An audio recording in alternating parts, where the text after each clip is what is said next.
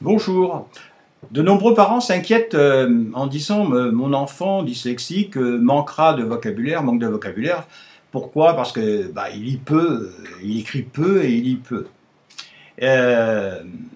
alors, faut pas trop s'inquiéter en ce qui concerne le vocabulaire. D'abord, faut se dire que faut bien comprendre que la plupart d'entre nous, nous employons environ, allez, on va être gentil, 500 mots par jour maximum. C'est vrai ce que je vous raconte.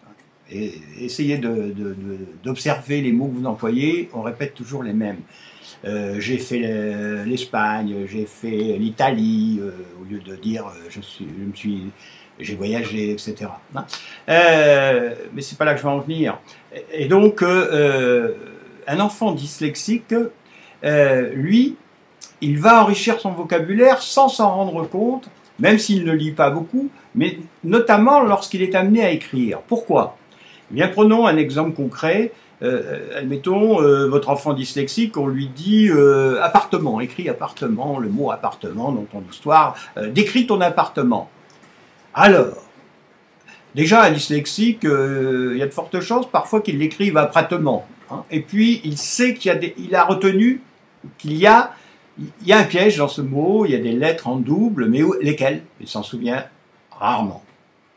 Et même s'il s'en souvient, il ne sait pas où les, placer très souvent.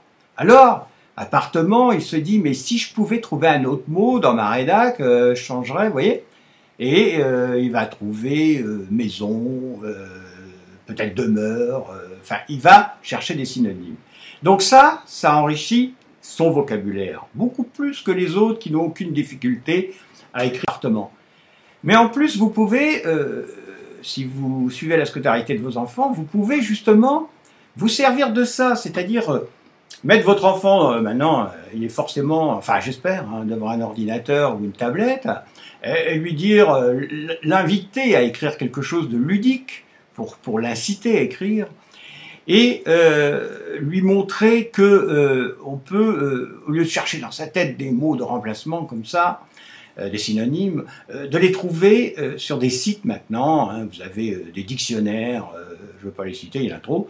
vous prenez un dictionnaire, vous mettez appartement, là je l'ai devant les yeux, on a logement, chambre, maison, j'ai cherché le synonyme dans le dictionnaire. Hein. Pied à terre, logis, etc. Vous voyez? Et donc vous, vous allez montrer à votre enfant euh, lui apprendre à se servir de ces dictionnaires. À chaque fois qu'il a une difficulté sur un mot, bien sûr, on va aller voir ce mot, on va regarder comment il s'écrit, mais, incitez-le.